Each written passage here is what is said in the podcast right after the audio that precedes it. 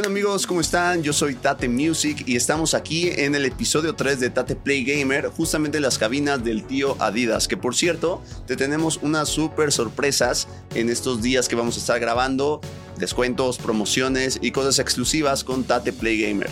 No te olvides antes de iniciar este podcast de seguirnos también en todas las plataformas digitales como Spotify, Apple Podcast y este nuevo canal de YouTube que estamos lanzando. La semana pasada les hablamos sobre dos temas muy muy importantes que fue el estreno de Obi-Wan Kenobi, la serie de Disney Plus y también de esta serie buenísima de Paramount Plus llamada Halo. Este día de hoy te traemos varias noticias, pero antes de esto te tenemos una super noticia porque el día de ayer se celebró 38 años del juego de Tetris. Sí, el juego de Tetris que te traigo unos datos bien curiosos de este gran juego. En primer lugar, el creador se llama Pajinov, que era de la Unión Soviética. Es decir, que hace eh, pues 38 años, como te lo acabo de comentar, este señor que hizo este videojuego era programador no recibió ningún, ningún este, pues, regalía sobre este juego hasta 20 años después que ya fue eh, autorizado para poder comercializarlo en Estados Unidos. Entonces antes de eso era puro amor al arte, por así decirlo. Segundo lugar. El juego de Tetris tiene el récord Guinness de ser el juego con más portabilidad en la historia. Quiere decir que más de 65 eh, versiones de este juego han salido en diferentes dispositivos, tanto consolas, móviles y PCs. Entonces sigue manteniendo ese récord porque ni tu Fortnite está, se puede jugar en tantos lugares. Tercero, fue el primer juego que se jugó en el espacio, justamente en 1993 por Alexander Azerebov, que no eran astronautas, como bien sabes, allá eran cosmonautas. Jugó este videojuego eh, y bueno, transmitió hacia la Unión Soviética, después ya la madre Rusia, eh, que estaba jugando esto, y fue el de Tetris. Número 5. En 2014 se superaron las 425 millones de descargas no, ni siquiera me puedo llegar a imaginar cuántos son esas descargas. Son muchísimos millones. Y bueno, vamos a iniciar porque te tenemos varias cosas. El día de hoy vamos a hablar sobre Stranger Things, ¿no? Esta cuarta temporada que salió el 27 de mayo, eh, de igual manera que Obi-Wan Kenobi.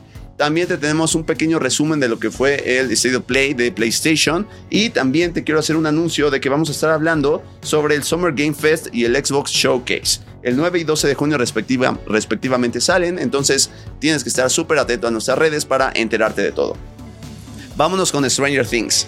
Eh, bueno, primero que nada van a ser impresiones, hay spoilers, si hay spoilers, si lo estás checando este podcast o video y no quieres spoilearte, ponle pausa en este preciso momento, salte, no deje de seguirnos de todos modos. ¿Por qué? Porque sí te voy a contar algunas cosillas.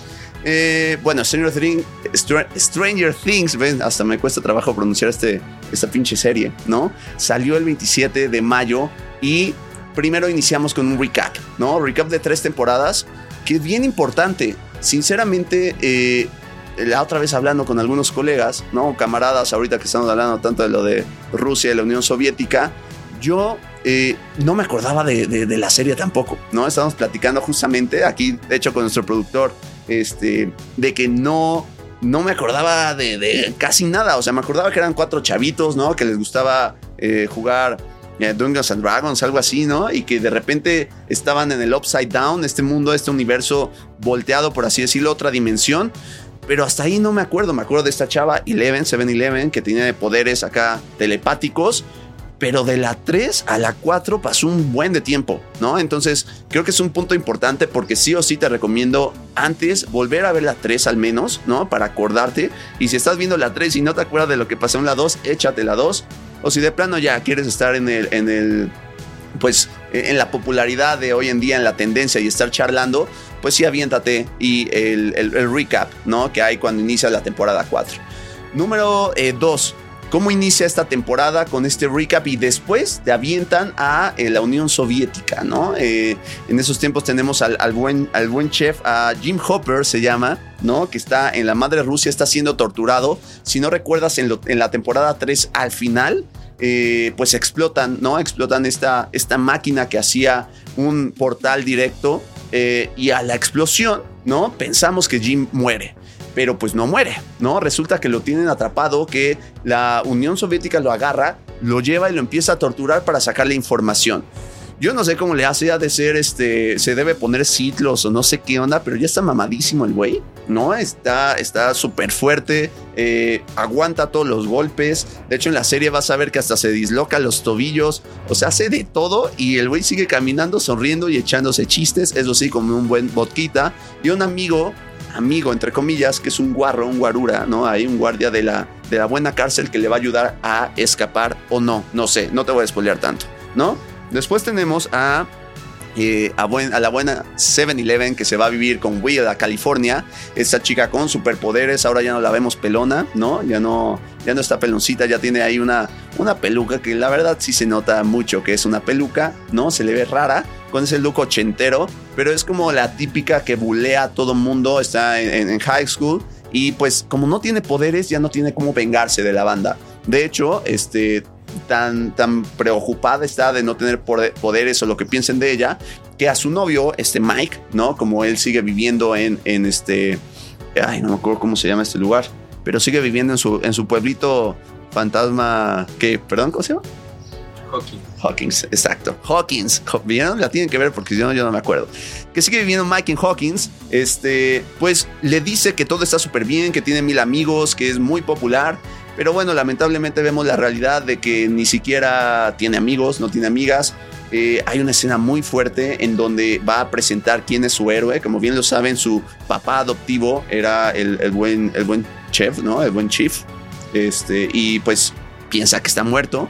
Entonces, eh, pues la bulean, la bulean muchísimo, está súper enojada. De hecho, uno de los trailers que ocupa Stranger Things temporada 4, primera parte, porque esa es la primera parte, la segunda sale en julio, ¿no? Eso es importante mencionar, es este que pues se enoja con una chica popular, le trata de, hacer su poder telequinético, muerte, espárcete por el universo, y no lo logra, solamente queda en ridículo, ¿no?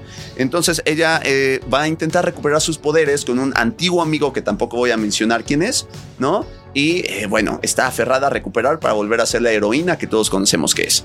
Después nos vamos con Lucas. Lucas, como se acuerdan, es uno de los cuatro integrantes de la banda locochona, ¿no? De Stranger Things. Este chico, pues quiere ya dejar de ser bulleado, ¿no? Todos están pasando de, de que los vemos niñitos hacia ya ser adolescentes, ¿no? Entonces está integrando en el equipo de básquetbol pero lamentablemente no ha tenido oportunidad de este, hacer algo importante dentro. De hecho, está en la banca, ¿no?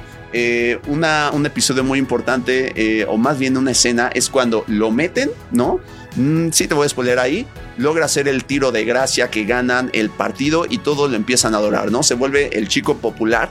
Pero al mismo tiempo esto se ve un poquito este, obscurecido porque en la, trama, en la trama principal tenemos a eh, un villano que se llama el buen Beckman, no es el de, bueno, es Beckna realmente, pero este chico, o más bien señor, o no sabemos ni qué es, ¿no? Parece un, un, demonio ahí con el de. No sé si vieron una película de miedo, es, me encantaba, pero era un güey que literalmente se comía como partes del cuerpo humano de la gente, estaban por Texas o qué sé yo, y empezaba como a, formarse su cara bien, ¿no? No me acuerdo bien cómo se llama esta película, pero es muy similar a este mono, es como un demonio, ¿no? Negro, o sea, como viejito, no sé, está muy raro. Pero este güey tiene poderes impresionantes y empieza desde el Upside Down a, este, a matar gente, a como pasarse al, mundo terrenal, que conocemos y eh, psicológicamente a agarrarle a la gente que tiene miedos, depresión, ansiedad, que tiene problemas, este, adolescentes obviamente se, se ve más que nada y se los echa. ¿No? Entonces, este tiro que hace Lucas, pues sí gana y todo, ya está siendo como popular, pero matan a una de las porristas, que es una de las principales, eh, no son protagonistas, pero sí personajes que eh, son clave en esta nueva temporada, ¿no? Y bueno, además termina con, con, Max, nos enteramos que termina con Max, lo cual pues él siempre está como de este lado como medio triste también. ¿Y por qué? Max es súper importante en esta temporada.